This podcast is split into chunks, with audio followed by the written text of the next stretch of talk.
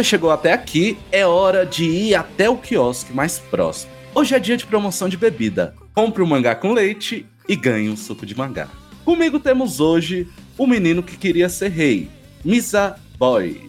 A gentileza é um dos maiores requisitos para ter uma população dominada. Brincadeira. Ó, pegou a cartilha aí, pegou a cartilha. Além disso, estamos muito bem acompanhados pelo pessoal do Suco de Mangá e surgindo das sombras temos ele, Eric. Olá, minha gente, eu sou o Eric, eu sou capaz de contar nos dedos quantos animes me fizeram sorrir que nem o Samar fez. E além disso, temos ela que não aguenta mais escutar Hadaka no Yusha, Erinha. Oi, gente, tudo bem com vocês? Eu só não falo que eu vou dominar o mundo porque o mundo já é meu, gente. Eu sou rainha disso tudo aqui. A gente sabe. Eu, eu tô em primeiro no ranking dos reis. E por fim temos eu, Igor. E hoje, hoje, especialmente nesse episódio cheio de bebidas, eu tô aqui para servir os melhores sucos healing. Igor, o host desse episódio. Era sucos healing é horrível, né? A marca. Não compraria. Não, é porque me lembrou aqueles sucos saudáveis, entendeu? Suco de cura. Tem cara detox mesmo. É detox, eu ia falar isso agora. É detox. Suco detox, pode crer. Sabiam que a Healing, antes de curar os amigos dela em Osama Ranking, ela sempre tomava o suco detox? Isso explica. Gente, o Igor é assim mesmo, ele tem umas piadas bem convenientes, vocês ignoram, vocês continuam, senão ele, se, vocês derem, se vocês derem trela, é, é duas horas assim. Vocês continuam a fingir que não Ah, existe. poxa, a gente vai ficar aqui até amanhã, porque a gente é bem pra sódia também. Não, que maldade, que maldade. O cara fica me chamando de inimigo do humor. Ó, Todo episódio. E, como sempre, antes de começar o episódio, tem uns recadinhos. O Mangá com Leite é o podcast do Mangás Brasil. Então, nos siga, conheça o canal como um todo, né? Porque nossa iniciativa envolve Instagram, Facebook, YouTube. Tentamos lentamente dominar o mundo. Se bem que a Verinha já domina, né? É claro. Queremos pelo menos o segundo lugar. É, gente, vocês realmente acham que a, que a pessoa que tá em primeiro no ranking com certeza não é uma rainha? Não ó. questiono, não questiono. Já pegou o primeiro lugar aqui. Como vocês têm escutado, nós temos convidados hoje, convidados muito mais do que especiais. Eu vou passar a palavra para vocês, falarem um pouco sobre o projeto de vocês e tem uma pergunta difícil, uma escolha difícil. Eu quero que cada um dos dois cite a sua obra favorita, seja anime ou mangá. ó, eu dou a palavra pra minha senpai. Tá. Bom, vou falar um pouquinho do nosso projeto.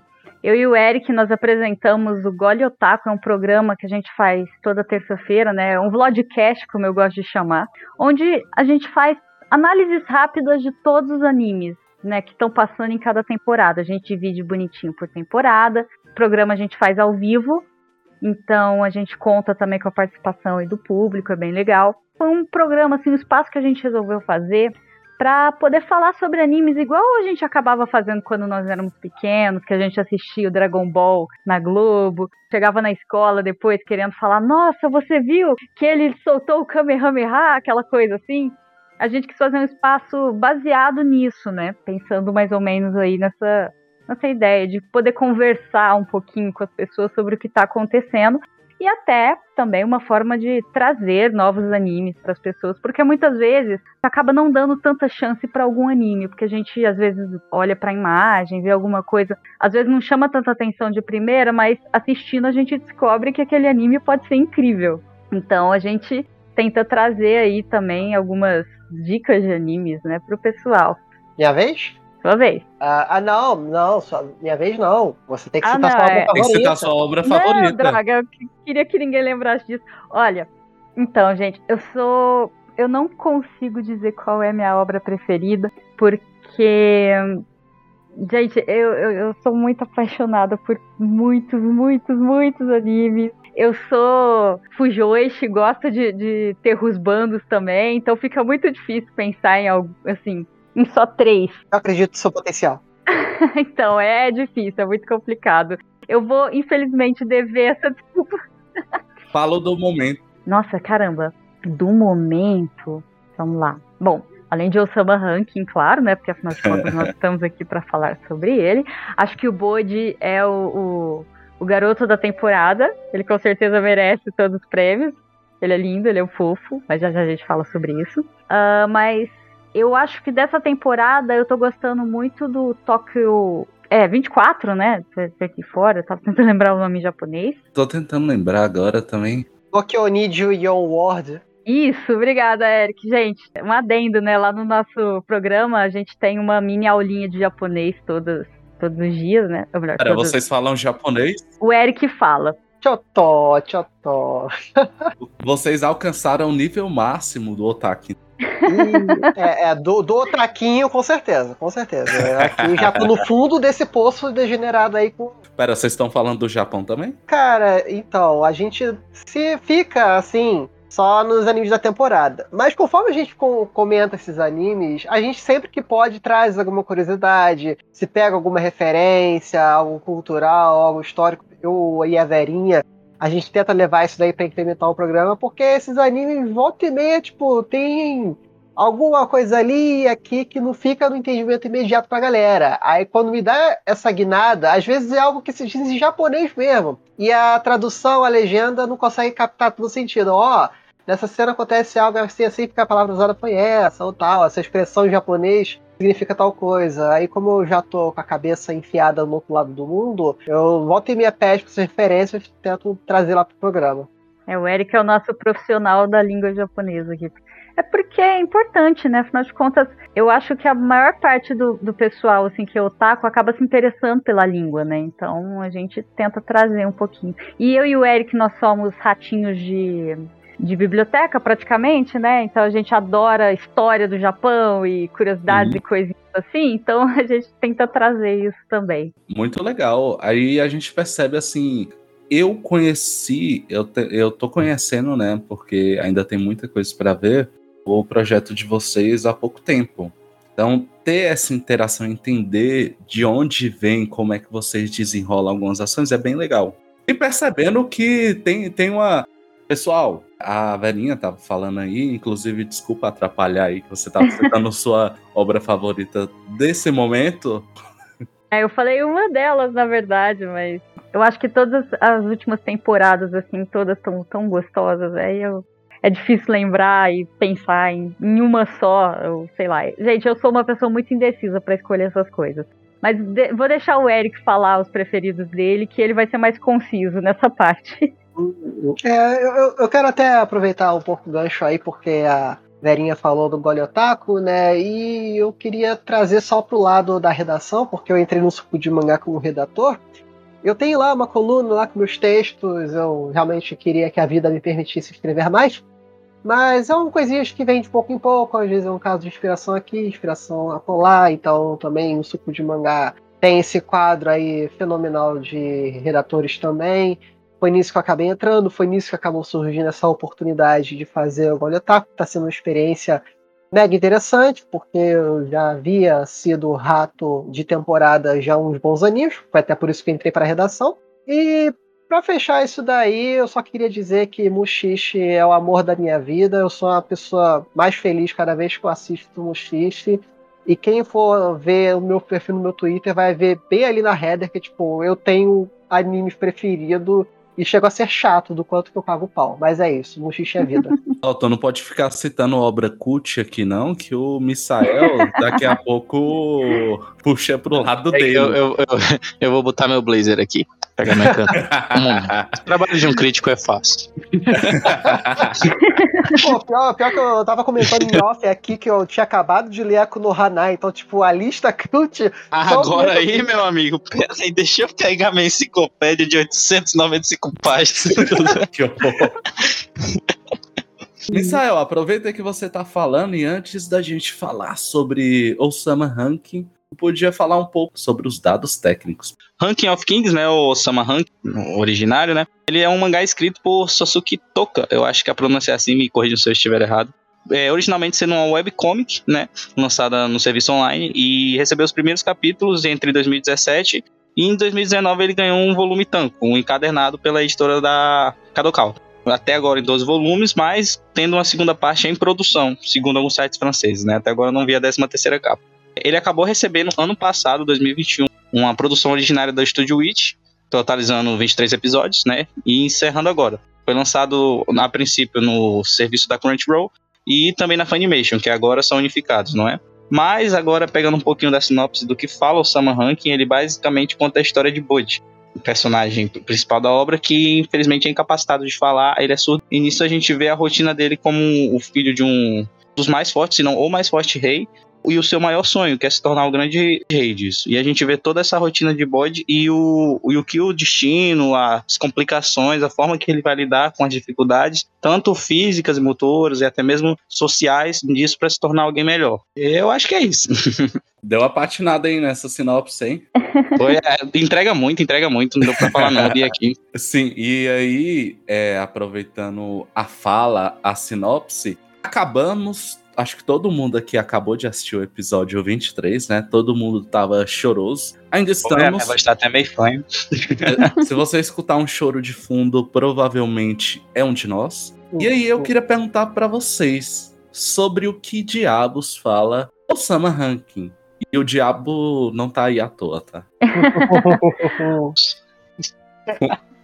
eu e o Eric, acho que nós dois tivemos percepções diferentes do anime, né? É, é até interessante. Eu acredito que todas as pessoas vão assistir, elas vão ter uma percepção bastante pessoal, porque Isso. esse anime ele toca bastante da, dessa forma. Vai te trazer alguma experiência dependendo da sua vivência, né, de mundo. É, eu queria, é porque eu também vou tentar me organizar aqui nos pensamentos, mas o, ainda bem que a edição existe aí para isso, amém editor, amém edição. Mas é porque o Samar Ranking, ele chegou em dois momentos. Primeiro, existia o que o Samar Ranking prometia ser. As semanas passaram e passou a existir o que o Samar Ranking mostrou ser. E foram duas experiências e quebras de expectativas, e tudo isso no melhor sentido possível. Eu acho que foi, tipo, puro ouro de 2021. Porque, assim, primeiro, pelo trailer, prometia muito aquela vibe de história de fantasia. Tensei Sekai, o que já é um baita ponto, porque tem pessoas que estão um pouco saturadas de Sekai. Ah, é. Ah, e aí, Igor, sentia direto, não sou só eu não, amigo. É o mundo todo. Ah, Ninguém mais cara, é. A gente sempre sabe qual é o Sekai da temporada, né? É, apesar de que eu digo em minha defesa que, tipo, os melhores Isekais, os que se destacam, esses eu amo, tipo Mushoku. Já começou errado que não existe melhor. Brincadeira, amiga, só uma pena. tergiverso, tergiverso. E a questão é de fantasia original, em seu próprio universo, tipo, opa, legal. O estilo de animação, aquela coisinha mais fluida, e aí toda vez que eu for tentar descrever uma experiência visual aqui, eu vou ficar parecendo um infante, porque eu realmente não entendo nada de animação, mas eu entendo as emoções que eu sinto, tipo, caraca, ares novos estão por vir, né?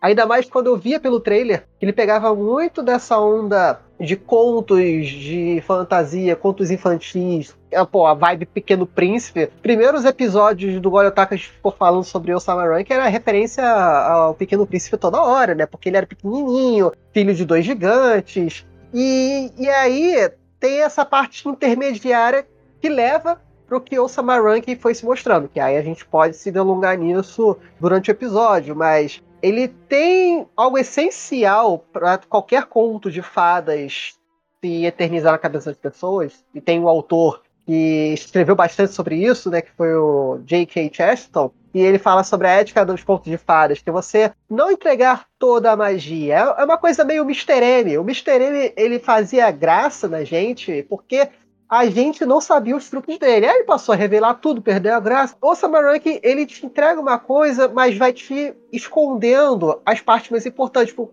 poxa, como assim um filho de dois gigantes virou esse garoto pequenininho? Aí, uhum. tipo, nossa, ele treinou, agora o que, que vai ser da vida dele? O que, que ele treinou? Como ele treinou? Como ele ficou mais forte? Então, a gente tinha essa expectativa inicial, aí, só que ele sabia manter as cartas para perto do peito, e aí, ele sabia entregar as cartas, mostrar a mão, assim, de uma forma espetacular, e por isso virou esse fenômeno, né? Então, eu comecei falando de impressão. Eu vou até deixar o outro membro aí falar de do que, que se trata mesmo, porque eu, eu acho que de uma forma temática, os temas de Osama Ranking, eu acho que a gente pode falar disso muito em comum, né? Porque coisas como perdão, traumas, mágoa, são coisas assim que mostram esse sentimento de uma forma muito potente. Potente. Então eu passo a palavra. Só para aproveitar a deixa, quem diz que o essencial invisível aos olhos ainda não assistiu Rank of Kings. Com certeza. A, a, a melhor definição. Super concordo. Na minha percepção, né, que, como eu havia comentado antes, né, cada um vai ter uma, mas eu identifiquei uma curiosidade primeiro. O roteiro do Osama Rankin, ele tem assim uma dinâmica muito parecida com qualquer filme de princesa que vocês forem assistir. Sabe, tipo aqueles filmes da Barbie? Ele tem a mesma dinâmica de roteiro. Isso, na verdade, é extremamente funcional, né? Só que o Osama Rankin tem uma diferença muito maior do que os filmes da Barbie, que é mostrar, assim, para mim, pelo menos, foi o que mais me chamou atenção, mostrar a humanidade como ela verdadeiramente é, né? O, o Osama Rankin, ele traz aí, né, esse personagem que a gente falou, que ele tem deficiência. A priori, ele te entrega um personagem que você aos poucos, né, no começo você, você pensa, tipo, ah, ele é um garoto surdo que não consegue se comunicar. Como é que ele vai ser rei, né? Porque ele é filho do, do rei do, daquele país, o filho mais velho, por mais que ele aparente ser menor, ele aparente ser uma criança, ele haja como uma criança, enquanto o irmão dele, né, o Daida, que é o irmão mais novo, mas que ele não poderia ser o rei, né, já que tem um irmão mais velho, o, o Daida seria muito mais perfeito. Então você fica nessa pergunta no começo: como que um personagem assim, que não escuta, que não se comunica, que não luta, como é que ele pode ser rei, né?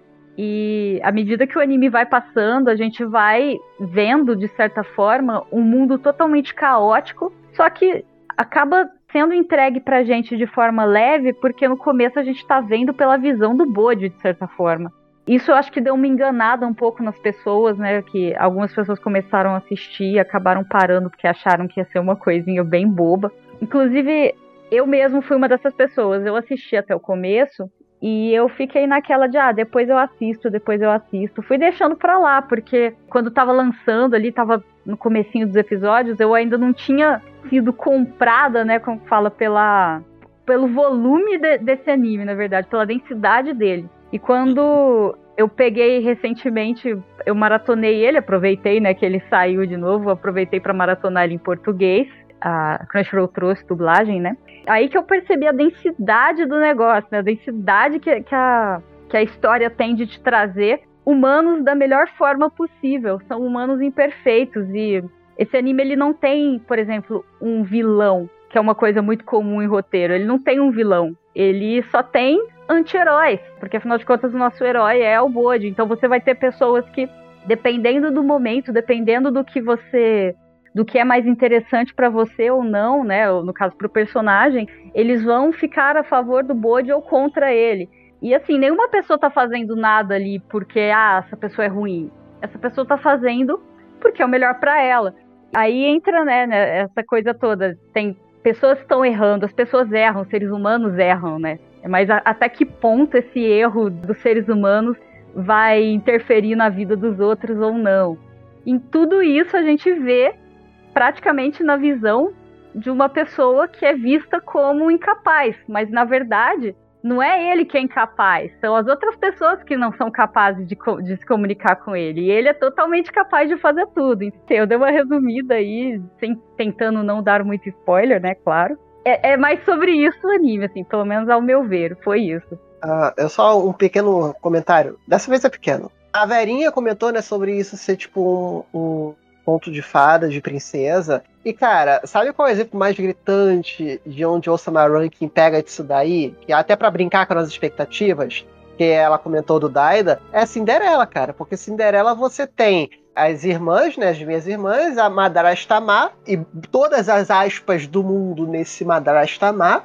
E você passa os primeiros episódios achando que, pô, ah, cara, o irmão não vale nada, é um moleque, essa mãe é uma megera, essa madrasta, né, é uma megera, e não sei o quê. E, e você vai nessa, você vai de olho vendado cair no buraco, que esse buraco é a surpresa. Vai descobrindo, né, que os personagens não são ruins, eles só estão tentando fazer o melhor deles, né? Eu acho que o Sama Ranking, ele, ele é um estilo de obra que a princípio a gente tem que deixar de não deixar de lado, eu digo, mas botar a narrativa principal em segundo plano para tentar entrar na, no conceito de estruturação de personagem. Por isso que eu acho que a grande parte da crítica, né, que as comentam sobre a narrativa de Osama Rank nesses primeiros episódios, é porque ela, ela dá esse período de respirar para entrar no, na psique dos personagens. Nada é muito branco no preto na obra, sabe? Personagens ali são motivados e por mais que a história tenha sido um pouco, no caso, afastada pra gente entender mais os personagens, eu acho que a construção deles abona isso tudo, sabe? É muito bem estruturada. A gente entende as razões dos personagens mais egoístas, é, altruístas e o que for, seja bom ou ruim, tudo ali é feito de uma maneira que seja humanizada pra gente, sabe? Isso fica muito mais bonito no estilo de animação que a obra tem, que eu acho que até vocês comentaram. Esse estilo mais colorido, vívido e, e animado retrata muito bem as emoções do Bode, ainda mais por ser um personagem deficiente auditivo. É, ele pegar essa animação e colocar nessa forma mais vívida transmite muito para quem tá assistindo essa sensação de calma, de, de plenitude, sabe? Eu acho que nesse ponto o anime acerta muito. Eu acho que o comentário da Verinha sobre como a gente interpreta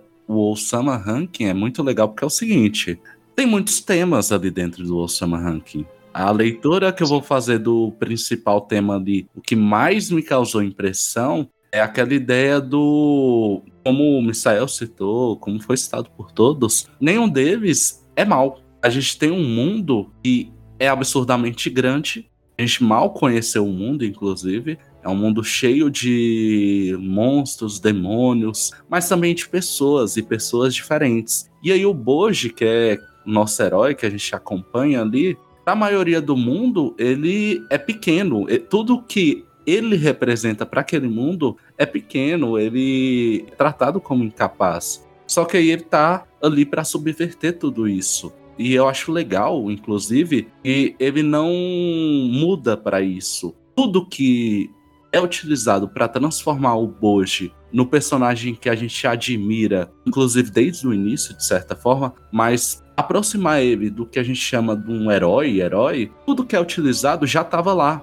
Então, talvez a principal ideia que eu tenha pego da obra que todo mundo tem algo a mostrar, tem algo a ser desenvolvido, entendeu? todo mundo tem algo que é, como já dito antes, essencial. Então eu acho que o Bode, ele representa isso. Porque para nós, ele desde o início é a lente que traz a gente para esse mundo. Toda a animação, e aí eu entro na mesma coisa que vocês, eu sou eu não sou especialista em animação, tô longe disso, mas o que eu sinto é que toda aquela animação ela conecta melhor a gente com o Boji e com o próprio universo. E aí isso até gera alguns momentos bem contraditórios, né? Porque a gente tá falando aqui de como é um anime colorido, bonito, fluido, mas ele também é tão cruel, sabe? Cruel num uhum. traço tão fofinho. E aí eu acho uhum. que tudo isso vai compondo o que é o Osama Ranking. A gente vai conversar aqui sobre Osama há muito tempo, mas mesmo assim eu tenho minhas dúvidas se a gente vai conseguir falar o bastante, porque é uma obra tão rica, é né? E isso até um, um adendo né, sobre essa animação. A animação, eu, eu acredito que ela é feita daquela forma propositalmente. Assim, se a gente for comparar essa animação com outros animes que a gente vê, você vê que existe uma certa delicadeza que você não vê nos outros. Embora sejam traços menos enfeitados, são traços que também não deixam nenhum detalhe para trás. Então, muita gente acaba falando, ah, mas gente, que traço infantil, isso aqui deve ser um anime infantil, né? Mas é, cara, é uma coisa que a gente fala assim muito sobre até na comunicação na parte de desenho, por exemplo. Só porque é um desenho não quer dizer que seja infantil. Uhum. Só porque é caricato não quer dizer que seja bobo, sabe? E o Sama Ranking traz exatamente isso. Você vai ter um desenho que é, é fofo, é delicado, só que toda a estética do anime combina perfeitamente com a personalidade do Bode, porque por mais que o mundo esteja caótico ali, como eu falei, você vê uma guerra, você vê, tipo, braços sendo cortados e coisas do tipo, o Bode é um personagem que ele foi construído para ver assim, ele enxerga o melhor de tudo, ele enxerga o melhor do mundo. né? Ele, é, tanto quando a gente percebe isso aí, a gente tem o Kage, né? Que é o outro personagem, que é o interlocutor praticamente do, do Bode. E a gente ter um personagem que é socialmente fluido, ele, por ele ser simplesmente do clã, né? Da, das sombras lá. E o Bode chegar e já com aquela amizade com ele, aquela. Ele chega assaltando o Bode no primeiro episódio. E o Bode acaba, mesmo sendo assaltado, mesmo com alguém passando a perna nele, ele vem com essa gentileza, que é uma coisa que querendo não falta no mundo. Então, essa gentileza traz essa delicadeza que combina com a estética do anime, assim. Não sei se deu para entender a ideia. Eu tô começando a falar aqui, ó. Eu acho que essa animação colorida, todo ser tão bonito assim, é, é, muito isso que a gente comentou. É pelo olhar do Bojo, sabe? É um olhar intrínseco em relação àquele mundo que a gente, que ele vive, que ele tá presente. As coisas acontecerem ali acontecem daquele daquela forma, às vezes a violência sendo retratada, não, não tendo muita trilha sonora ou até mesmo sendo bem crua no que aparece com aquele traço, é muito do que o Bode representa, sabe? A falta de audição, a falta de entender a situação. E por mais bizarra que seja, tudo aquele caricato, a representatividade da ingenuidade dele, sabe? Ele é um personagem que transmite muita bondade e gentileza. Então, pegar situações ruins que acontecem e colocar naquele momento em que o traço é muito colorido ou dinamismo e muda um pouco a cena, eu acho que não só ameniza, mas como também passa a sensação de que a gente entende aquele personagem, a gente simpatiza com ele, sabe? É bem interessante isso. E, e, uma coisa que eu queria até trazer, já que a gente levantou essa bola aí sobre o Kage, porque realmente é tanta coisa e é uma experiência tão completa assistir esse anime e ele te enche de tantas emoções que realmente é muito fácil você se perder. Mas a guinada de Osama Rank, que inclusive foi o que me fez perceber que eu tava vendo, tipo, opa, isso daí é algo a mais. Não é qualquer anime que eu vou ver durante a temporada ficar por isso mesmo. Porque a parada da aproximação entre o Boji e o Kage como essa coisa fantástica mesmo, no sentido até de fantasioso também, você ter esse encontro fatídico e você ter essa novidade na vida do, do Bode, que é a comunicação. Né? Você encontra alguém que te entende de forma íntegra. Ele até tinha lá os intermédios de comunicação em Libras, que a rainha Rime, que também já ensinava e tal, só que parte dos serviçais tentava se comunicar mas você via pela própria reação do Bold quando ele encontra com o Kage pela primeira vez a falta e a surpresa que ele teve de encontrar um amigo que, bom, a princípio ele mantém isso de uma via meio distorcida, né? Porque ele é uma pessoa muito sozinha, ele foi sempre muito sozinho até esse ponto da vida. Então ele queria manter essa amizade, essa novidade, essa companhia a qualquer custo. Então ele voltava para a cidade só com as ceroulas e tipo ele era alvo de zombaria e ele mantinha a cara brava, brava no sentido né, de bravura, porque ele não queria fazer feio, porque de um modo ou de outro ele se percebia também, né, como filho de um rei poderoso, tal, uhum. porque ele tinha, se sentia no dever de manter essa imagem. Tanto o contraste de quando ele chega na cama e o Kage encontra um Bode fragilizado pela ridicularização que ele passa nas ruas, isso os dois começam a se conectar a partir daí, porque ele vê que mesmo alguém da realeza também sofre alguma exclusão que foi o que o Kage passou a vida inteira, né? O fato de ele ter sido de um clã e a gente ainda não sabe muito bem o que, que é, né? Por isso que pode dar pano esse e outros pontos para futuras produções aí, de outros volumes. Mas que a vida toda foi renegado a viver nas sombras, que está implícito no nome dele, né? Que Kage é sombra em japonês. Então a gente começa isso daí. O ponto de partida para a gente começar a ver que Osama Ranking é algo especial é essa amizade que se forma entre o Boji e o Kage, que vai ser definidora para todo o resto da série. Até porque sem o Kage, assim, para mim o Kage foi o MVP do anime, tá ligado? Porque se você olhar bem atentamente, ele salvou tudo. Eu quero até aproveitar a fala do Kag, que é muito boa. E o Kag é um dos personagens, um dos meus personagens favoritos. E eu concordo muito que ele traz a guinada. Eu acho que não só para a história andar, para a vida do Bode começar a mudar, né? E aí depois vão aparecendo outros elementos, mas também para a gente começar a se conectar com o Bode, porque ele é uma figura desde o início extremamente forte, extremamente legal. O Kage ele traz toda a fragilidade, ele traz também os sentimentos de outros personagens. Então, eu acho que andar com os personagens, começar a trazer os personagens, também é trazer mais da história. Porque, como vocês citaram antes, tem toda essa ideia do opa, conto de fadas, que são personagens que eles geralmente são. Eles têm uma estrutura muito parecida à madrasta Mar, né? É uma representação que tem vários contos de fada. Só que aí, a partir do Kag, a gente vai começando a conhecer também os personagens e como eles enxergam Bode. E aí eu pergunto para vocês, até pra gente dar continuidade, falar sobre os nossos personagens favoritos e também andar com a história. Quais os personagens que vocês mais gostam? Por quê, né?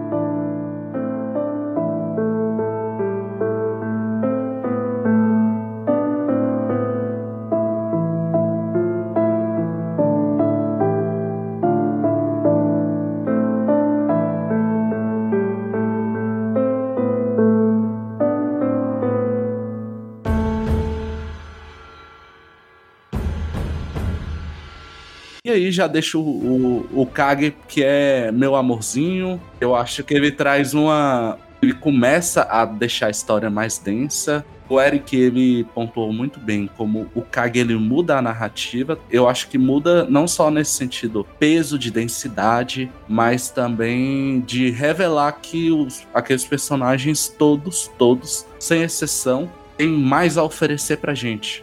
E aí junto com Kag entra provavelmente minha segunda personagem favorita, que é a Hylian. Uhum. A Hylian é a primeira ah, que é desconstruída ali, né? Sim. E ela é a minha primeira personagem preferida ali. Eu, eu tô apaixonado na Hylian, gente. Exatamente por conta dessa desconstrução e. Ela tá curando seu é, coração. É, ela cura seu coração. Ai, Mas eu, eu, eu gostei muito, né? Porque no começo, a primeira vez que você a vê, ela parece aquela personagem que que ela é rainha de copas, né? A gente comparava ela com isso. Que ela fala, ah, esse cara aqui não é bom, corte a cabeça dele, sei o quê. Mas depois que você vai vendo, né, a situação toda, parando para pensar, cara, não é fácil ser uma rainha, sabe? Uma rainha que, tipo, que precisa cuidar do reino, sabendo que o rei tá para morrer, sabendo que o próximo rei talvez não seja tão bom assim. Como é que vai ficar esse reino? Como é que vai ficar tudo? Só que ainda que ela tenha todas essas coisas a carregar nas costas, ela nunca deixou de ter amor, né? Então você vê ali o amor de mãe, né? Tanto pelo Bode quanto pelo Daida. Eu não sei, ela me conquistou, assim. É, até os erros dela eu achei interessante. Então é, ela virou minha personagem preferida, com certeza. Uhum. Aliás, a Healing, eu acho engraçado que, como foi dito muito bem antes, né? A partir do Kage, a gente começa até uma outra visão sobre esses outros personagens, não só da, da Healing, como também dos quatro generais, né, do bolso, tipo o Bebe, Bebe que a gente jura que é o personagem do mal é, no começo, e aí, pelo ponto de vista do Kage, a gente vê, assim, o um outro lado dele, e da Healing também, no caso, que ela introduz na história uma visão bem madura de mundo de responsabilidade também, né? Eu acho que o Samarank também traz várias lições de responsabilidade, porque ela tem todo aquele jeito duro, rígido, com bode, é, meio empinado, mas porque no fundo do fundo mora ali um senso de responsabilidade muito forte sobre o que significa ser um líder, um líder de um povo, um líder de uma nação, ser um rei, ser um membro de uma realeza. A melhor mãe da temporada e quem discordar é tá, tá errado. Sim, é sim. verdade. É, é. A melhor, a melhor mãe dos animes, eu falo mesmo, não tenho medo, não. A melhor mãe, é perfeita a evolução da Rin. A distorção da personagem que a gente tem no começo pro final é, é muito. Meu Deus do céu, não sei nem como falar. É, é impressionante aquela mulher. Linda. E, e, outra chave pra gente entender a, a complexidade da Healing tá na relação dela com o seu guarda-costas, que o Dorsch. Que o Dorsch, ele é um caso muito engraçado. Que a gente apenas acha que ele é um mongol gigante, só tá ali para apanhar e tal, beleza. Mas você vê que até naquele soldado ali aleatório, isso é incrível em Osama Ranking. Todo mundo tem seu espaço, ninguém fica de fora. Então, Cara, o, o, jeito como é tratada a história dos dois se conhecendo, e aí a tarefa dele proteger uh, o Bold também. Inclusive, eu, eu, acho muito irado o enfoque ultimamente que as histórias têm dado sobre a importância de você proteger algo. Então, muitas vezes, a arma principal da pessoa acaba nem sendo uma espada para brangir ou uma lança, que é o caso de alguns, mas é importante você também ser um escudo, você ser, ser alguém que sabe apanhar, sabe se defender. Tá soltando referência a Isekai aí, hein? Verdade. Carapuça sério.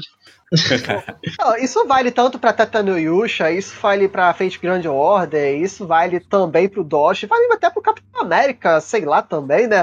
Mas isso vale até pra Rock Balboa, que Rock Balboa que te ensina que no importante não é o quanto você bate, mas o quanto você sabe apanhar e seguir em frente. E o Dosh Oh, dessa edição. clássico. Muito boa, muito boa referência aí. Só lembrei de É, mas Ashton o no Joy. Eric tá enrolando e não falou qual é o personagem preferido dele, mesmo, então é, Eric. anotei. Ah, sim! Cara, então. ah, aí essa vai ser a parte que vai começar a discórdia aqui no, no programa, porque assim, cara, eu sou. É a Miranje. Exatamente, sou head over heels, de cara e joelho Ele pela passou minha. pano. Ele passa pano. Eu não passo, não. Cara, eu passei, o Daida passou, eu, eu acho que ele tava mais era certíssimo em fazer o que fez, eu faria o mesmo. Não, mas cara, isso é síndrome de Estocolmo, gente. Amigo procura um psiquiatra. Não, assim, pessoalmente, eu acabei de falar ali no comecinho que eu, tipo, eu tinha completado a Kunohana e também foi o caso de Happiness, eu sou um grande Vendo a conexão. Eu, eu tô vendo. De Femme Fatal, né? Ah, então, pra você perceber aí, eu, eu sou muito fã de histórias onde você tem um personagem que cai da graça e ele começa aos poucos se reerguer, cara, tá ligado? É, sei lá, cara, essa janelinha de esperança que pode servir pra muita gente e tal, mas eu acho que se eu for me alongar muito na Miranjo agora, eu acho que a gente vai pular algumas coisinhas Sim, ainda sim. sobre o anime. Então, eu por hora fico que, tipo, sem ser a Hilly, que, é, que tá todo mundo unanimemente falando muito bem dela, que ela também foi uma das primeiras personagens que mais me cativou, a Miranja, assim, tipo, explodiu minha cabeça. Explodiu minha cabeça a história dela. Quanto mais a história dela era revelada, mais eu ficava, caraca, que história magnífica. Sem entrar muito em spoiler mesmo, é basicamente, eu acho que é a proposta de Osama Rank, né? A gente ter esse conhecimento e discutir, dá pra gente falar isso, a gente se ergue muito, a gente vai comentar muito sobre essa moral de personagem, né? E eu acho que a Miranda em si ela é um fator muito importante pra evolução de vários personagens, como a dela mesma. Mas aproveitando o gancho, eu vou tomar o direito de fala pra falar em si do melhor ajudante, depois do Kaga, obviamente, que é o meu querido Despa. Eu acho que é unanimemente aquele cara, pra mim, é um gênio. A- as falas Cara, dele. Eu, eu vou te Não. julgar. Quem Ai, gosta do. Despa, desculpa, mas é o Despa. Ah, cara, ele- ele é O cara é um gênio de professor. Pra mim, ele é o, é o ser com a, a maior gentileza depois do Bode e com os maiores ensinamentos de um jeito estilo Agostinho Carrara. Agostinho Carrara.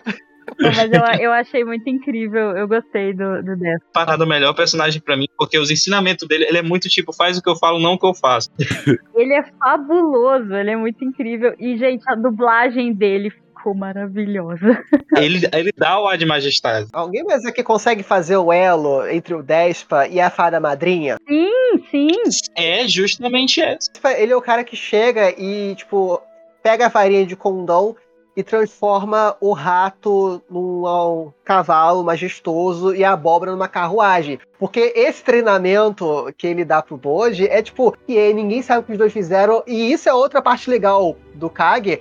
Que o Kage, volta e meia, ele faz o papel de espectador. Você vê o anime também, a história pelos olhos dele, e você tá lá querendo desvendar aquele mistério. Mas é justamente aquele mistério que dá a magia do desenvolvimento do Boji. Você não sabe que treinamento foi esse, você só sabe que o Boji se matou de trabalhar e se esforçar e para conseguir ser o herói. né? E graças à fada madrinha, Pera, que é o Despa. eu tô. Tu não gosta de- do Despa. É só você que não gosta, cara, do, do Despa. Acho que é um unânime aqui. O Despa é o melhor personagem sobre evolução aqui do Boji. Tirando o Kaga, obviamente. Eu acho que as falas dele é muito. Apesar de ser muito cômica muitas vezes, é muito bem estruturado como motivação pro Boji. Sabe, ele é bem realista em alguns momentos, e não só pro Boji, mas pra frente na obra, ele é um ser extremamente estrategista, ele sempre não. Ele, apesar de ser racional bastante, ele também tem as partes emotivas dele, o que torna ele um ser humano muito gentil. E ele serve de amparo pro Bode nisso, sabe? O Bode ele se inspira muito sobre no que é a gentileza. E apesar desse jeito do Despa ser todo extremamente extravagante e fabuloso, às vezes é o momento de. Como eu posso dizer? De calmaria pro Bode. Eu acho que é o que explicaria isso. O Despa ele varia muito de momento em momento, mas ele nunca deixa de esforçar e motivar o Bode no que ele pode ser. É, se vocês perceberam meu silêncio ensurdecedor, eu não conseguia tirar a imagem do Despa pilotando um táxi da minha cabeça. Você gosta do, do- da, da- daquela, daquela saiazinha dele estilosa? Não! Qual é o seu problema? Eu, eu achei estiloso. Eu usaria, inclusive. O- você não gosta da montaria dele, o pônei gordinho? Qual é o seu problema com ela, cara? Se esse homem não é o MVP dessa obra, eu não sei mais o que é. Vocês Mas o, o Despa, ele é interessante exatamente por isso. Volta um pouco naquela coisa, né, de que, que a obra inteira vai falar mais ou menos sobre isso, sobre, tipo, o que que é importante, sabe? Será que você ser forte, ter músculos é, é, é mais importante? Isso faz com que você seja melhor? Ou o fato de, sei lá, de você ser inteligente também, né? Principalmente no mundo medieval, como a gente tem ali. E o Despa, ele, ele é um mestre que ele não é esperado de forma nenhuma. Porque primeiro a gente conhece o irmão dele, né? Que tem mais, assim, uma aparência mais pesada, já tem uma aparência mais de quem. Né, de, de, de um guerreiro poderoso e tal. Enquanto em contrapartida tem o Despa, que é, tipo, fabulosamente perfeito com seus cabelos super bem penteados, mas isso não quer dizer que ele fica para trás. Na verdade, né, ele tá, tá bem à frente de muitas coisas ali, né? Então, é, é mais uma forma da gente ver que nem sempre as coisas que aparentam, né, visualmente pra gente ser melhor, realmente são. Uhum. Você é forte pagar as contas? Não, ouro e prata sim. o cara tem suas prioridades. E é muito interessante porque, apesar de tudo isso, ele é muito bem estruturado pra ser um personagem muito humilde, sabe? Ele nunca deixa o carisma dele ser, ser trocado na obra pra desvio de moral. Ele é um personagem que a todo momento a gente consegue criar uma conexão com o Boyd. E em alguns momentos da obra vão ser de lados polares, no caso, eles são personagens muito bem construídos que a gente tem aproximação. O Des, por exemplo, eu no, prim no, primeiro episódio em que ele aparece, eu já descobri que ali que ele foi paixão à primeira vista. Vocês me desculpem, mas foi isso. é, é legal a gente trazer os personagens, porque é o que eu disse. Eu acho que uma das coisas que tornam o Osama Rankin tão legal é que toda vez que entra um personagem, ele traz uma carga, sabe? Ele traz mais elementos para a história e parece que tudo vai se conectando.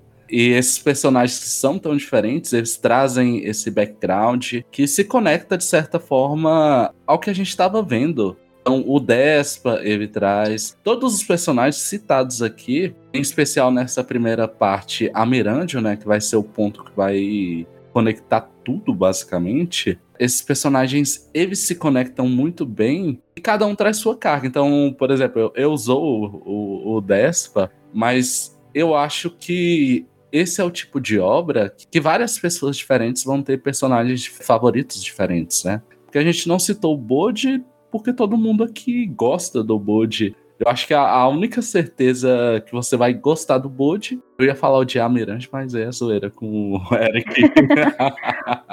tá certo, tá certo, tô mais acostumado. Cara, ó, mas assim, defesa do Eric, eu não odeio a Miranda, mas eu não passo pano, não. Não passo. mas esses personagens fazem uma conexão bem legal pra gente entender o que é o Summer Rank. E assim, entrando num próximo tópico, eu queria perguntar para vocês quais os aspectos que tornam essa animação um sucesso. E outra coisa, dá para a gente chamar de sucesso que, de certa forma, é uma obra que eu acho que ela cai muito no que a Verinha citou, de uma galera meio que ter abandonado ali no meio por conta do que esperava, né? Então, eu enxergo como um sucesso e talvez não mainstream, né? Mas algo que eu acho que daqui uns anos o pessoal vai estar tá falando: opa, já viu o Osama Ranking? Obra de arte. Provavelmente eu vou estar tá falando isso também, tá? Cara, pra mim, assim, o Summer Ranking foi o, o, o, divisor desse ano, no, da mesma pegada que o Tsax trouxe a sensação para mim, sabe? Como você muito bem comentou agora há pouco, que daqui a alguns anos pode ser reverenciado como um futuro clássico. Eu não digo só de, de estruturação de narrativa, mas é porque ele trabalha de uma forma tão originária que ele pega aspectos aqui sobre é, moral, ética, aventura e tudo mais assim, e, e, deixa tudo junto, sabe? Eu acho que ela, pra, o que torna muito bem é trabalhar com pessoas eu acho que é, estratégias de pessoas, sabe? Tudo ali é diferente. Ali quase ninguém é igual ali. Trazer essa aproximação com várias pessoas que estão assistindo torna a obra muito mais visível, sabe? E, e passar dos primeiros episódios, que eu acho que dá essa carga, é necessário. Por mais que sejam os primeiros episódios de apresentação, eu acho que ele, ele consegue abranger muita gente ali. Para mim é, é sensacional. É, sobre ser um sucesso, né, cara, tem uma questão aí. Quando a gente vai montar, tipo, um cânone do, sei lá, melhores animes da última década e tal, não sei o quê. É uma discussão que rola muito até em literatura uhum. também, filosofia também, qual o cânone das obras filosóficas e tal, não sei o quê. Bom, um ponto em comum é perceber que todo cânone ele é feito a posteriori, né? Nunca a priori. Então, tipo, as pessoas nunca percebem que estão diante de uma mestre peça, assim, no momento em que elas estão assistindo, salvo raríssimas exceções. Sei lá, penso, sei lá, em Senhor dos Anéis, que na época já foi, né? Já foi arrebatador pra época, mas eu penso assim, por exemplo, é, Serial Spirit Lane, todo mundo só tem esse anime hoje em dia na boca e tal, não conhece. Mas seria o caso também de, tipo, ele já ter sido um hit de sucesso quando ele estreou a época? Hum. Não sei, eu tenho meus palpites, eu acredito que não. Que é um caso de que passou-se o tempo, as pessoas foram olhando em retrospecto e perceberam, olha, naquela época tinha algo que se destacava do resto e tal. E eu acho que para Osama Ranking, eu acho que vai ser sem sombra de dúvida, tanto do ponto de vista de audiovisual como também de narrativa, pode ser que, tipo, não seja o caso de agora, mas toda a atenção que eu vejo em cima dele agora tem respostas bastante positivas. Né? Então, vai ser o caso de daqui a 10 anos lembrarem ele como, tipo, um anime é, memorável do início da década de 2020? Pode ser que sim, pode ser que não, mas eu acho que a tendência é, é essa, porque também tem um lado a se levar em conta, que a indústria de anime ela tá numa explosão desenfreada, que é muito título, muita produção, muito hype, e às vezes você tem as obras hype que não necessariamente vai deixar que outras obras tenham a devida atenção que merece e tal para aquele momento. Acontece, é normal, né? Você não tem como controlar isso. Mas eu acho que seria esse o caso. A gente está falando de uma obra que é indisputavelmente excelente, a, a qualidade dela não é questionável. Agora, questão de recepção imediato no futuro, bom, imediato com certeza ela é morna, mas pode ser um caso de ser algo a ser redescoberto lá para frente. Eu acredito que ele vai tem vai vai ter um sucesso aí. Claro, eu não acho que ele vá ter força o bastante para virar um clássico, tipo um Sailor Moon, Dragon Ball da vida, tal. Mas não é porque ele é ruim. Eu acredito que isso vai acontecer porque hoje a gente vive assim, a gente está acostumado só a ver coisa muito que seja visualmente muito carregado e trabalhado. Então, isso faz com que as pessoas acabem não dando tanta chance para animes que tem, né, que tem esses traços mais sutis, que é o caso de Osama Ranking. Porém, as pessoas que derem uma chance, e eu acredito que muita gente vai dar alguma chance, porque ele é um anime que ele tá sendo muito falado agora. Ele tá ganhando muita premiação também. Recebeu dublagem também, né? Recebeu dublagem. Então, isso vai acabar fazendo, né, com que de repente mais pessoas deem uma chance mas a única coisa que eu posso garantir é que quem der uma chance não vai se arrepender. Isso eu tenho certeza. É, eu acho que esse é o tipo de obra que só pela opening. Especialmente se for a segunda, você deve assistir. Especialmente a segunda, a segunda. É, é, é muito... E quentinho que dá no coração. Nossa. Vai ter. Tá, se vocês chegaram até aqui, provavelmente vocês escutaram a opening no início. Cara, dá uma olhada na opening, porque. Opening 2 muito melhor, hein? Falo mesmo. Cara, linda. É a melhor do ano antes do ano ter começado direito. É isso. Justamente. É, é impressionante como ela consegue. Nossa, dava, dava um podcast só pra falar o quão bem ela é animada. Bem. É, a segunda. Né? A primeira é linda também, mas a segunda, gente, é. Ela pega assim na alma, você sente a, a, a emoção, as cenas, meu Deus. A própria letra também. Uhum. Já falando de cenas, e aí, dando aquele dedinho de spoiler, então quem chegou até aqui, a gente vai dar spoiler. Então, continue por sua conta e risco. Eu queria perguntar para vocês quais são suas cenas favoritas. Tentem não chorar enquanto descrevem, tá? Ah, não, impossível, já tô quase aqui. pô, pô, porque eu fui, eu fui ler aqui e olhei assim, poxa, eu vou chorar nessa parte. O pessoal vai lembrar de umas cenas tristes aí que é complicado. Nossa, é, é pesado. Alguém quer começar? Olha, eu, eu, eu, eu, posso. A minha primeira, a minha cena preferida, é, na verdade, é uma cena que ela é totalmente esquecida e ninguém fala sobre essa cena. Sério, ninguém fala sobre essa cena, porque ela é uma cena meio random mesmo, mas para mim ela foi muito impactante. Que é uma cena que é assim, cara, é rapidinho, sério. Inclusive esse personagem nem volta a aparecer. Mas tem momento, né, quando ele se separa, quando ele, ele sai para a aventura dele, ele se separa dos guardas dele, né? E ele encontra tipo um ermitão. ali, Uhum. né? Que mata ali, né? Um, um porco selvagem para poder comer. E para mim essa cena foi muito legal por causa da fala do cara, né? Que ele vira e fala, tipo, olha, é, olha só, todas essas pessoas estão voltando, né? Todas essas almas estão voltando. É, elas são, tipo, co- como se fosse uma reciclagem de almas. Então, É tudo, tudo é um, Ele- né? Bem full metal. Exato. Ele comenta, né, sobre isso, sobre tipo a importância de uma vida, né, caso eles eles perdem a vida para que a gente mantenha a nossa, né? Isso daí foi um momento que eu achei muito, muito impactante, foi impactante para mim mesmo. Só que assim, eu não sei por que essa cena ficou um pouco perdida ali, admito. Creio que se a gente tiver uma continuação, pode ser que isso daí seja mais explorado. Mas eu, a cena, cara, é, é uma cena de, tipo, 10 minutos só e esse cara nunca mais aparece. Mas pra mim foi aquela cena, aquela fala que fez eu, assim, eu, eu ter um boom de, de falar, nossa, cara, esse anime é muito, muito intenso, sabe? Foi naquele momento. Por isso que essa virou minha cena preferida. Achei ela linda também, porque cinco minutos depois o, o boss quase vira comida, né? Mas tudo bem, é maravilhoso. Que. Pois é, né? Que, ele, que, que É. o cara termina falando, né? Tipo, será Pra que você ver. vai ser a próxima, o próximo sacrifício? A gente sai do choro, né? Da, do, do- da reflexão para um, um momento de uma tensão cômica. É, é magnífico. Isso vale uma curiosidade também aqui que eu tenho que compartilhar com vocês. E eu entendo porque que essa cena foi impactante pra Verinha. É que, na verdade, a, a nossa amiga ela é muito sensível em ver bichinho morrendo. Oh, ai, eu Bastante. Eu acabou de Ah, ver, meu. sabe, com o hibisco por causa disso. Passa a bola pra Cara, mim. é, é verdade.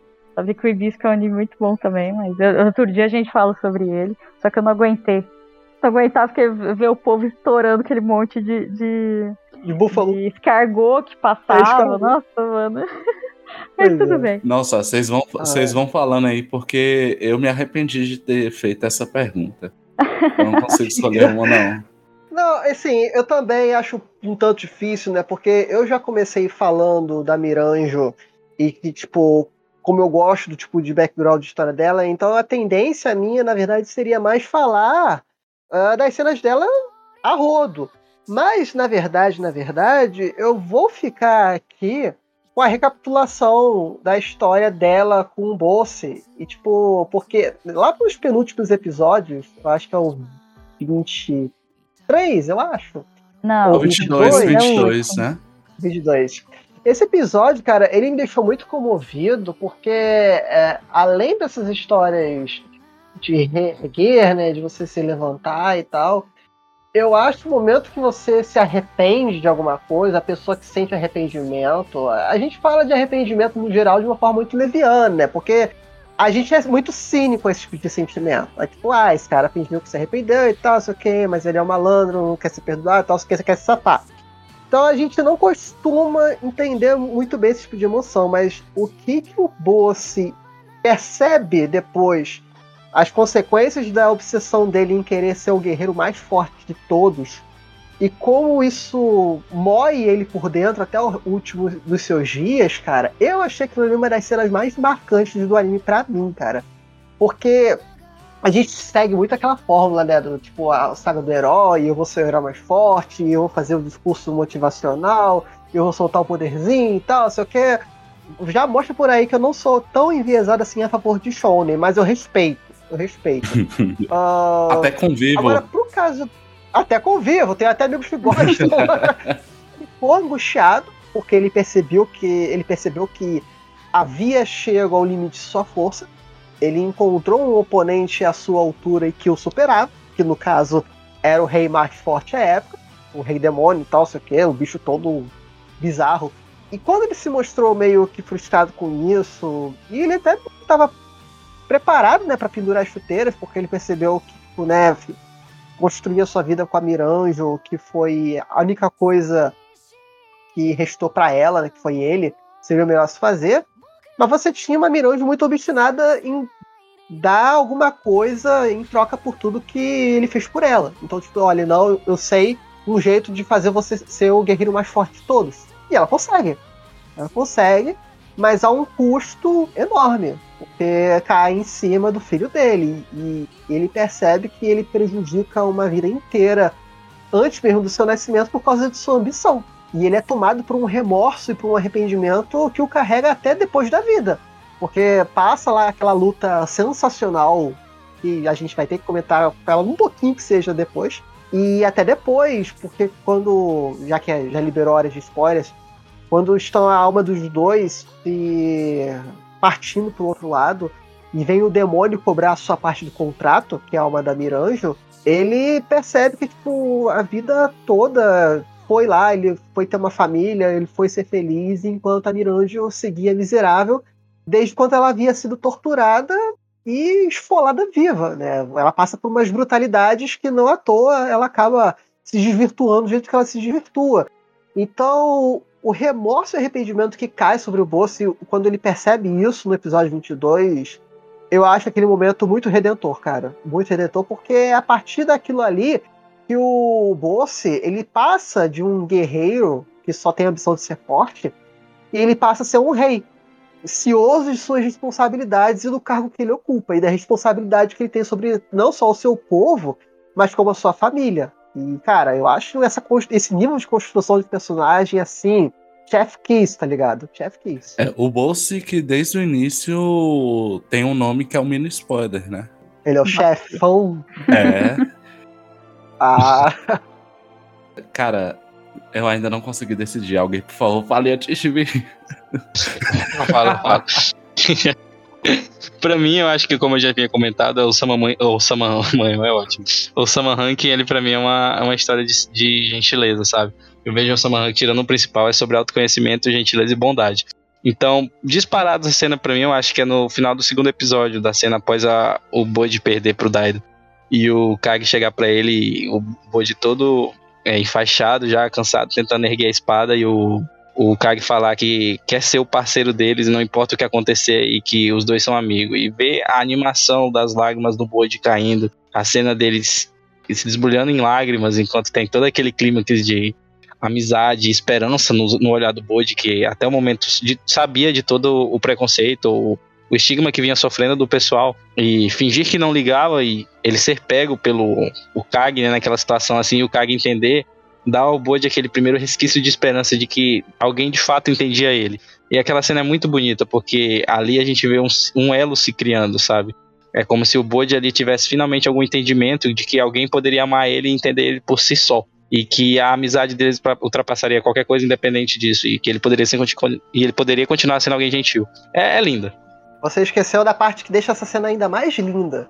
Que é quando o Bode todo enfaixado, ele agradece a visita do Kaga, ele vai pegar outro presente para ele e o Kaga fala: Não, Ai, eu não, não preciso não. mais disso. Pô, cara, meu, meu, ah, eu não falei porque senão eu choro. Porque é que, é que aquela ele cena pegando, é toda completa, cara. Ela é bonita. Ela mesmo. é linda demais. Todo encontro em que tem o. Eu acho que todo encontro que depois de um tempo a gente vê o Kag e o, e o Bode se unindo, não, não tem como não chorar.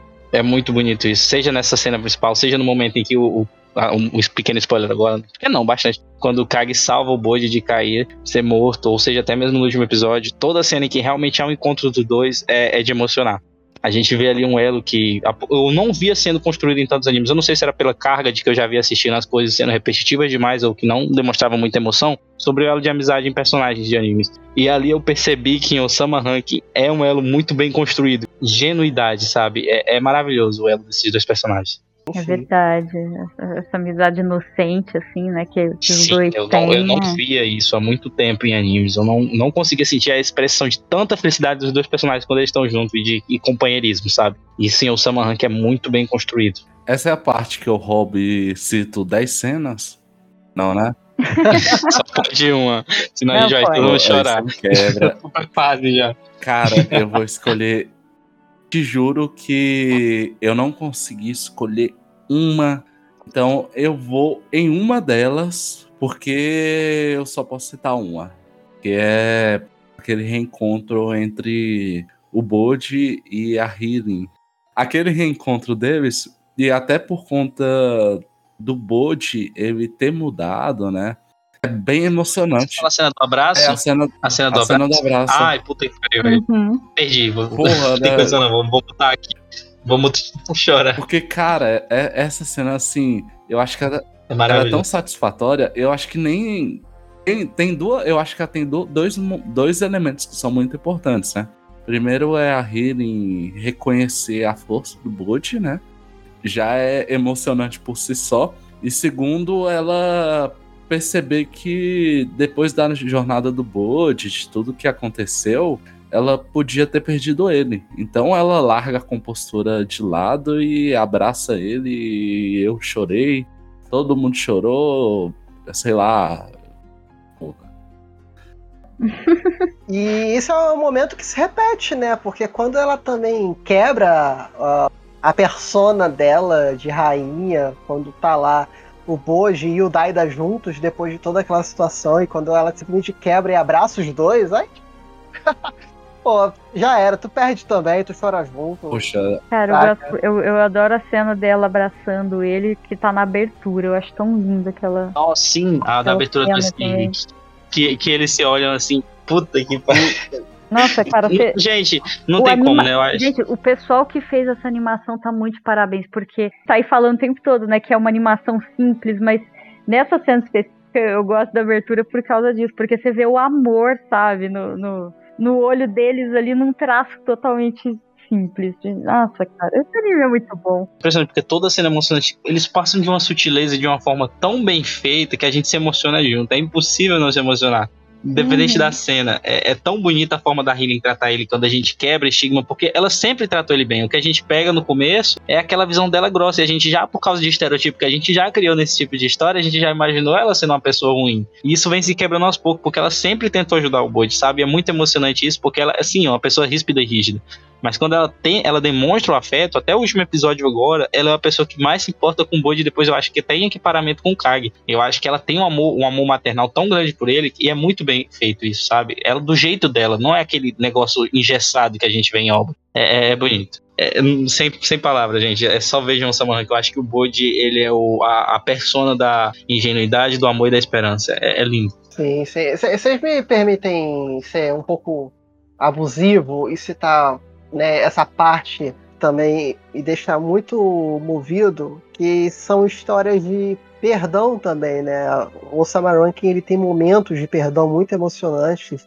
Inclusive, ele é, ele é um mangá que. A, a mangá não, ele é um anime que também, né? Um mangá também, mas enfim, tem diversos. Ele é uma obra que, apesar daquela, daquele semblante infantil, como comentava no começo, ele também mostra que não é tão simples assim, né? Você ter o ato de perdoar alguém, que é o caso primeiro do Bode com Domas, quando o Bode começa a ter aquele processo de tentar perdoar a pessoa que o jogou no poço de fogo, jogou para sua morte, e os primeiros momentos que ele ficava, né, tremendo, com trauma daquilo ali, aquilo ali foi um trauma, e o Kage, ele também age como uma voz da consciência nesse momento e fala, cara, ele tem toda razão de odiar esse cara, esse cara merece ser zoado, esculhambado a vida inteira, porque o que ele fez foi imperdoável. Só que o Bode não pode se deixar ser consumido por isso, porque isso vai afetar para ele e vai prejudicá-lo muito. Não só nesse processo aí de perdão com o Domas, que eu acho também um caso excelente de um personagem que se que dá a volta por cima, né? Ele há um, uma reconstrução, não sei se é essa palavra que é essa que eu quero usar, mas é bem nesse sentido mas também da própria mãe do Bode, né? Quando tem aquela recapitulação no além, que tá lá a mãe da Miranjo e a mãe do Bode ali do lado, e no momento em que ela tá de frente com a sua assassina, e ela chega e fala: Olha, eu não tenho mais nada contra você. Eu entendi o que você fez, não vou tua cara, mas não vou ficar morrendo de rancor por isso, porque eu já passei por causa disso daí. Já passei por isso e, tipo, agora é contigo, sabe? E, é muito nossa. E aí você tem a cereja no bolo, que é o Daida perdoando a pessoa que o usou esse tempo todo, porque o Daida ele era só uma peça para que o, o Bolse pudesse continuar novamente nesse mundo. Todo aquele plot que vem e aquela conspiração toda, desde a, a esposa do Bolse ser morta, a mãe do Bode, até o casamento, até o segundo filho do Bolse, tudo aquilo ali era apenas para Mirandio não perder o pilar da vida dela.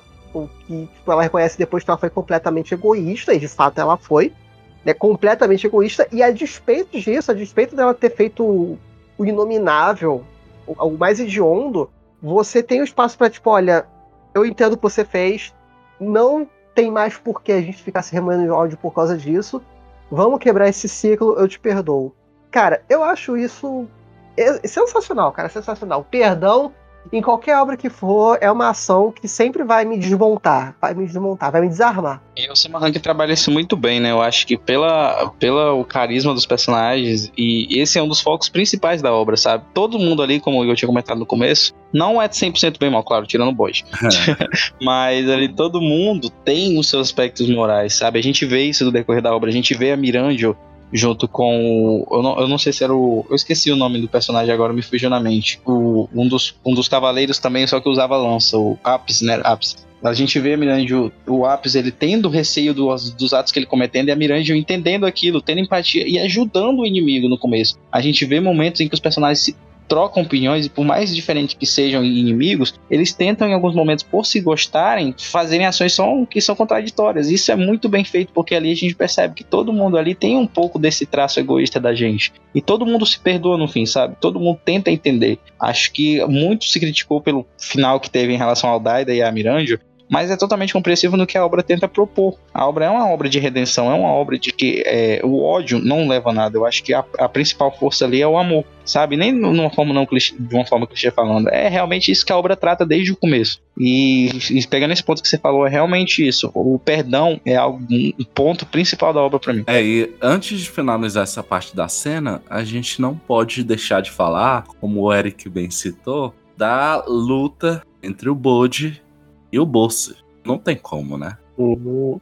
Cara, que é maravilhoso. Tá uma das cenas de ação. Que animação, tudo. É, eu até brinquei no dia falando, nossa, eu comecei assistindo o Zama Rank e terminei assistindo Attack on Titan, gente. Que coisa. Só pra, só pra vocês verem o nível da animação, tá? Dessa única cena. O Bode levar a luta de boa ali. É o, o, o, personagem mais OP. Ah, e gancho pra menção honrosa da cena, eu vou falar assim, cenas no plural, porque são as cenas em que o Bode é neném. Eu acho que isso aí, não sei vocês, mas já ganha meu coração. Bode neném. Você, você já viram como ele é? As bochechinhas dele? É, Olha, eu cheguei à conclusão aqui de que, cara, é difícil para todo mundo escolher uma única cena, porque no fundo a gente amou cada segundo desse anime. Agora, é, essa, essa é fenomenal, cara, porque até pela escolha de como seria dirigida essa cena, né? Eu, eu não sei se o paralelo aí com o mangá é semelhante, talvez, não sei, mas a decisão de você pegar aquela cena e você transpor ela de um sentido literal, que seria, né, duas, duas crianças praticamente se enfrentando, né, o Bode e o Daida têm tamanhos parecidos, mas você animar uma luta naquilo que ela representou, né, que é a luta do Bode contra o seu pai, que era um gigante, que era o homem mais forte do mundo, e que na verdade era, né, porque ele estava ali mesmo que possuindo o corpo do filho. Então, a decisão de produzir uma baita cena, uma baita sequência de cenas de ação entre o Boji e um gigante, cara, eu senti mais muito Shadow of the Colossus assistindo aquela luta, cara. Eu, eu assisti aquele episódio 21 e, tipo, eu tinha que tomar cuidado mostrar na minha boca, porque eu não conseguia crer no que eu tava vendo, tá ligado? E, tipo, assim, comparação inevitável, né? Porque, né, Kimetsu no spoiler, tem muitas cenas fenomenais também, de ação, de luta, e aí rola aquela comparação, pô, qual que é melhor e tal, sei o que, sei o que. Cara, acho difícil de comparar. Eu só sei que, tipo, tá com certeza no top 3 de melhores cenas de ação do ano que eu vi, tá ligado? E aí que o ano acabou de começar. Mas eu duvido que eu vou ver algo que se equipare à cena de ação do, do episódio 21. Eu acho muito bem feita a escolha, porque em vez de ser animarem a cena literalmente com o corpo do Daido, eles colocarem o, a persona do boss como aquele algo magnífico, algo grande, dá muito mais aquela sensação de clínicos e a gente entende que ali finalmente tem aquela diferença, sabe? É, é, muito bem feito isso porque a gente tem aquela imersão no que é, naquela magnitude do que era o boss. Dá muito Exato. mais impacto. Isso, né? e aí a escolha eu acho que provavelmente é nesse sentido, porque a todo momento a gente, querendo ou não, enxergava ali o Daida. Era o bolso no corpo do Daida, mas sei lá, você não percebia que ele era o homem mais forte do mundo.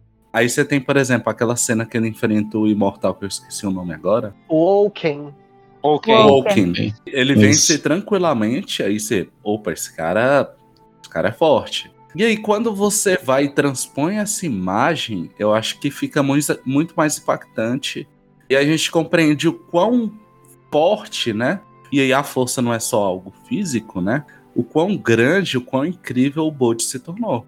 Então, não importa o uhum. tamanho, não importa a força ali, o Boji, com as suas habilidades, que eu acho isso também. Eu já citei aqui, mas você desenvolver, não transformar o Boji no Boji Maromba. Pera, agora a imagem não sai da minha cabeça, meu Deus. Apaga, apaga imediatamente. Não, não transformar o Boji em um Boji Maromba, mas elencar, trazer o que ele já tinha de incrível, que era a velocidade, né? Que era a precisão, e transformar aquilo em uma força absurda é muito bom de ver nessa luta. E aí você percebe que ele vai destruindo com a sua técnica aquela força que era brutal. Era uma força brutal ali. Uhum. Eu acho que principalmente tem todo um destaque ali para ele destruir na arma do Bosse, que eu não lembro. É uma clava. É, exatamente. Ele destruindo a clava. Eu acho que tem um impacto que a cena toda, o foco maior dela não é nem o, o Bold derrubando ali o Bosso no final, mas ele destruindo esse instrumento de força bruta, né? Então a cena é uhum. extremamente impactante e eu concordo com o Eric, eu acho que, né? Tem que estar tá na lista ali dos melhores do ano, porque eu duvido muito que saia mais coisas ali para competir. E se sair, a gente tá com um ano muito bom, hein? Uhum. Ah, vai sair, vai sair. Eu sou, eu estou positiva. Acho que é, eu não, já não me mantenho. Eu soube que adaptou quase toda a obra. Adaptou até a primeira parte. Acho que, se não me engano, adaptou toda a obra lançada do encadernado. Sim. Ah, não tem mais material. Porque a história, é, e tem que esperar, por favor, senhor mangaka, uhum. escreve mais aí, porque a gente quer uma continuação. É. Porque, né, o anime termina, querendo ou não, com muitas coisas que Ele acabam não sendo né, faladas. É muito aberto. Tem muita possibilidade para continuação ali. Isso, eu acho que a, a palavra em si, o Sama Ranking, também deixou muito, né? Os rankings dos reis, eu acho que é um universo Exato. imenso. Isso é uma coisa interessante também, né? O anime chama Ranking dos Reis, mas na verdade a gente não viu nada sobre sobre o ranking dos reis. Eu acho que o pessoal critica muito isso, né, sabe? E assim, que depende muito da, da visão e do contexto da obra, porque é, tem que saber desassociar é, o anime dessa, dessa questão da narrativa principal. Acho que ele, nesse, nesse, pelo menos até o que foi adaptado aqui, ele é algo muito mais subjetivo dos personagens e não do que a narrativa principal propõe, como no primeiro episódio dos Reis Mais Fortes, sabe? Isso. Eu, uhum. Ele não é muito puxado pro Shonen nesse primeiro momento. Ele quer, eu acho que ele toma esse tempo de 24 episódios pra gente ter o carisma, aprender a desenvolver a empatia com todos os personagens. E foi uma história maravilhosa. E aí eu acho que tem um caminho que ele parece se trilhar pra gente conhecer esse universo tão grande, né? Que ali no final do no episódio 23, o Bode ele decidiu fundar seu próprio reino, né? Então, acho que a gente pode esperar muitas aventuras e conhecer mais desse universo tão rico, que também é uma das melhores coisas que existe dentro de Osama Rank. E assim, falando sobre coisas boas, ruins, eu queria perguntar para vocês. Aqui a gente tem um hábito, a gente oferece quantas mangas tal obra merece. E é de 1 a 10. Eu, eu vou abolir esse sistema porque eu sou a favor de 1 a 5, mas é 1 a 10 por enquanto. Afinal de contas, Osama Ranking é bom e quantas mangas merece, né? Encaminhando para o nosso final de episódio. Ah, cara, eu, eu dou 10, dou 10 sem, sem dúvida nenhuma. Eu sou chata para dar nota assim alta, viu? Normalmente eu sempre acho algum defeitozinho e tal. Mas como Osama. Não, tá bom, vai, vou baixar para 9. tá bom, eu não vou dar 10, vou baixar para 9. Porque ele é um anime que se você tiver ele inteiro para assistir, você assiste ele de boa. Se você tiver ele inteiro para assistir, você dá 10 tranquilamente. Agora, se você pegou ele lançando, provavelmente você pode ter tropeçado lá no começo, porque, né, esse começo ele. O que não é ruim, ele, como ele entrega as coisas assim, não te entrega tudo de uma vez da história, sobre o que vai ser a história, as pessoas acabaram se enrolando de lembrar de assistir o próximo episódio. Por isso que eu vou dar as duas notas, vou dar 9 barra 10, é isso. Quando, enquanto tava saindo era 9, agora que já tem completo ele é 10, é isso. Aposto que ninguém nunca deu mangas assim, mas eu vou ser pioneira nisso então. Como é que você tem coragem de dar apenas 9 mangas pra um bode chorando, cara? Isso é, isso é horrível. É. que tipo de pessoa é você? Pera, mas todo mundo vai dar Ah, é 10 porque eu aqui? ficava naquela, tipo, nossa, eu vou ter que esperar, vou ter que esperar. e... Acho que o maior defeito dele foi ele não ter vindo inteiramente pronto de uma vez pra gente. Esse foi o único defeito. Não, mas eu acho que ter vindo assim separado foi melhor, porque senão eu acho que o choro eu, desidra- eu desidrataria. Uma vez por semana já tá em bom tamanho. É verdade. Sim, eu. Eu, cara, eu fiquei pensando, pensando. Cara, o último episódio foram os 24, 25 minutos mais rápidos de toda a minha vida. Eu pisquei o olho, pum, acabou o episódio. Tipo, isso era o quão bom era o que eu tinha acabado de assistir. E. É engraçado, né? Porque geralmente todos os episódios de todos os animes que a gente vê essa temporada tem em média o mesmo tempo, mas algumas coisas se arrastam, né? Isso tem muito a ver com o ritmo, com o compasso, da própria direção e tal, sei o quê. Então, algumas coisas você se força a assistir, porque você já tá no meio do caminho, tu não quer né, perder o tempo com aquilo e tal.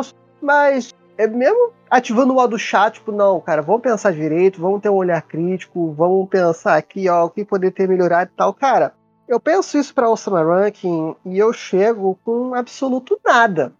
Nada, é isso que eu chego. Porque, cara, ele te dá uma história muito bem contada, ele te entrega excelentes personagens, uma completude que, tipo, não existe poste ali. Todo mundo, todo mundo, porque a gente fala de muita coisa de Osama Ranking, mas tem muito personagem que também tem uma relevância absurda. Desde o escudeiro lá que usa a besta, até o próprio Woken também, ele tem um fundo de, de história sensacional. Então, tipo, ele não é incompleto.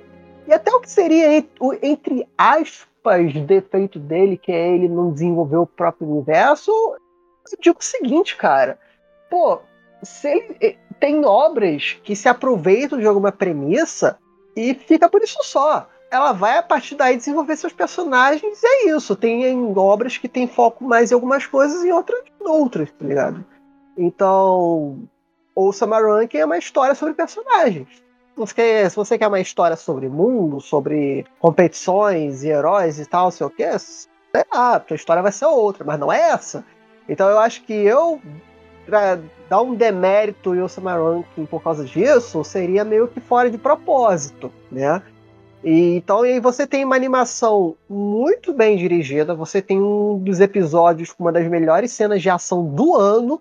Então, cara, é isso. É isso, eu não tenho outra escolha.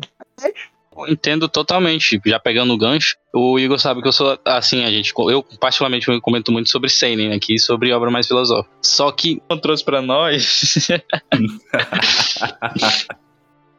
algo que a gente tava precisando há bastante tempo, que era essa, essa simplicidade que tava faltando nas animações, sabe? E isso é muito bem feito, é muito bem simples, é muito bem formulado para ser calmo. E, e tá tudo bem. E, e isso aí é estruturado para ser isso.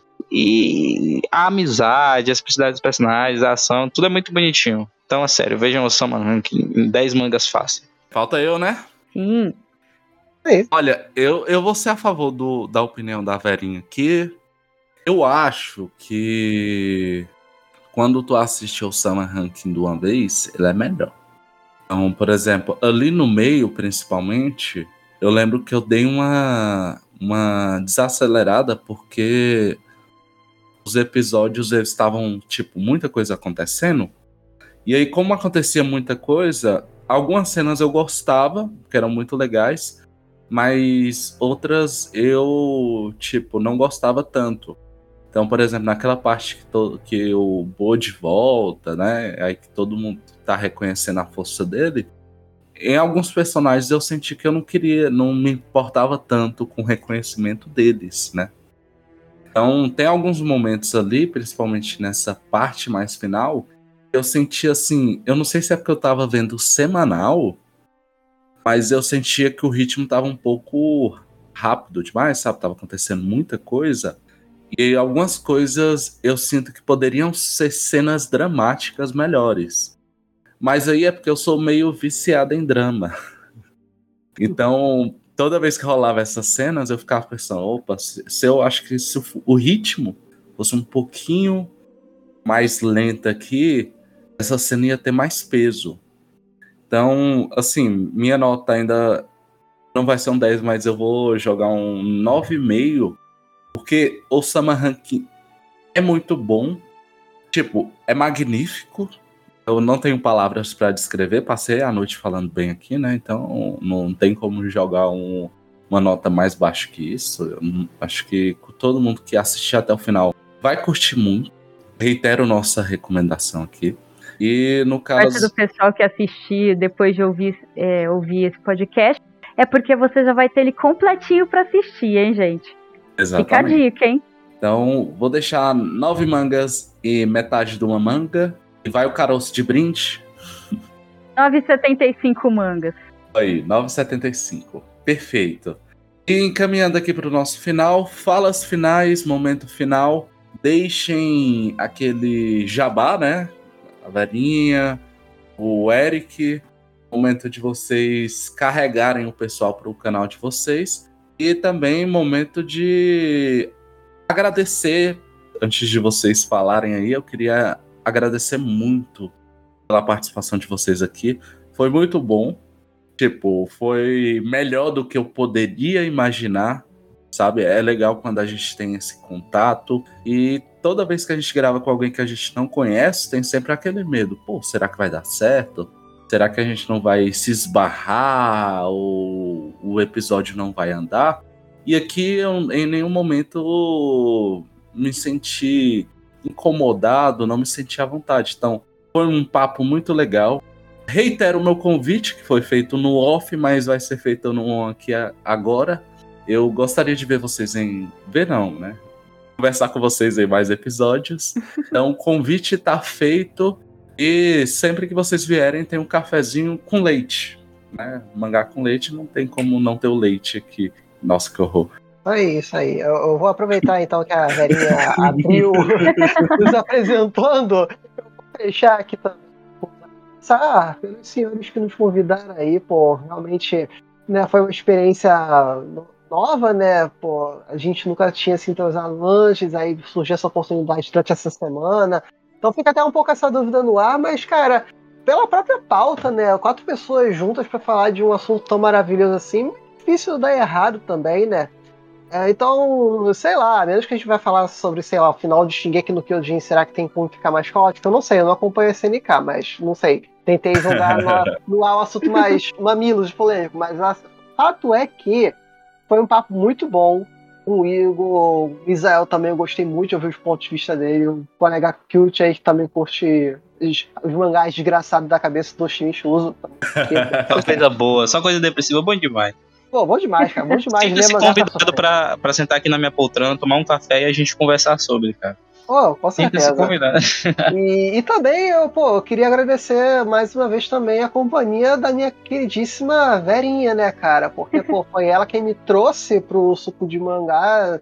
Né? Assim, eu conheci o suco de mangá por causa dela e eu vi que na época né, estavam é, juntando pessoal para redação e tal. Que na verdade foi eu que dei essa surpresa para ela depois. É uma história muito engraçada. É essa. verdade.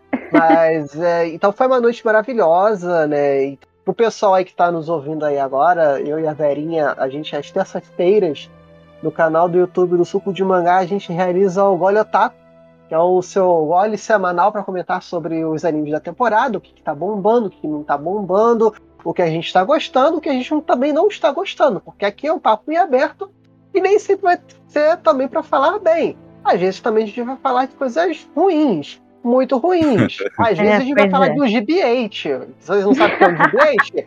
Vê lá os nossos vídeos que vocês vão. A sua Verinha gostou, tadinha, mas foi uma experiência. Então, tipo. Cara, sofri bullying por isso. É. Não entendi a referência. ah, ah, então, olha lá, olha lá. Pois é. Vou lá, então vou lá é isso. Vocês, vocês estão convidadíssimos aí a estarem no, nas nossas lives a partir das 8 horas da noite. É uma horinha, uma horinha e 15. Tem comentário de anime. A gente faz o comentário semanal das notícias da semana relacionadas ao mundo do entretenimento, dos mangás, dos animes. Eu também tento, tento dar uma palhinha sobre alguma palavra japonesa, algum termo, alguma expressão da nossa sessão aí de, de aulinhas, o Eric Sensei, né? Então é com isso que eu fecho agradecendo muito por essa chamada e eu com certeza adianto a minha completa disposição de estar aqui nesse papo com os senhores novamente. Muito obrigado. Bom, eu queria agradecer o convite, gente. Muito obrigada. Eu adoro fazer esse tipo de de baguncinha, assim. Então, é, da mesma forma, né, como o Eric falou, que Misael e Igor, vocês chamaram a gente, eu gostaria muito também de ter a companhia de vocês lá no Gole, qualquer hora dessas. E é isso, se, sigam a gente lá no, no, no, YouTube. É só procurar lá por Gole Otaku, vocês vão achar duas pessoas meio malucas falando de anime. É super fácil achar, só tem a gente lá. Ah, e sigam a gente também, né? No, no, vocês podem seguir a gente no Twitter, tanto eu quanto o Eric, a gente usa muito o Twitter. É, eu uso o Instagram também, fica, é Oniverinha, vocês me acham em ambos. O Eric Eric Irekishi. Isso. Irekishi.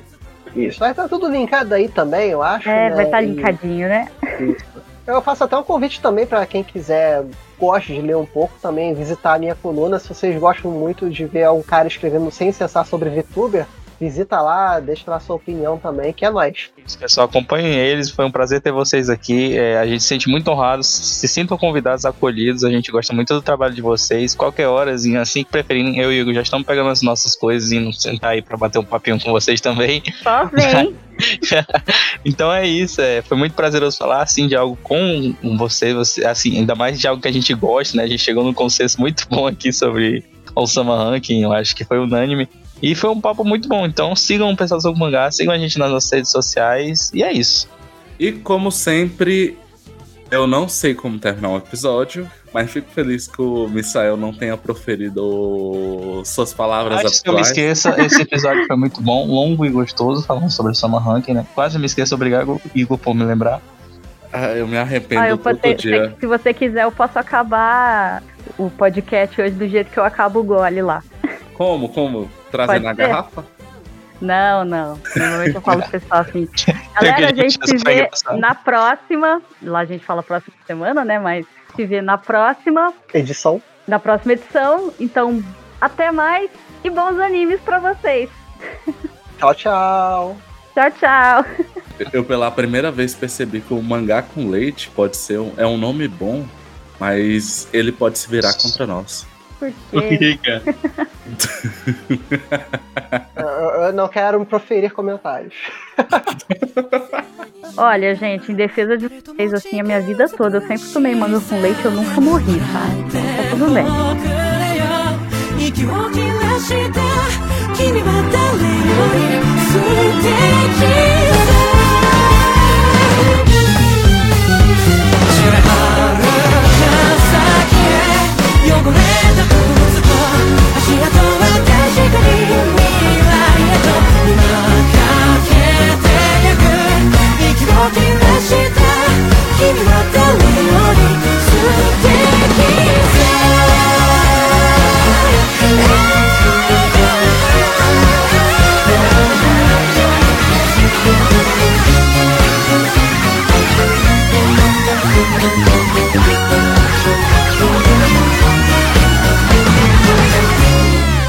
Você falou um monte de gente aí, cara.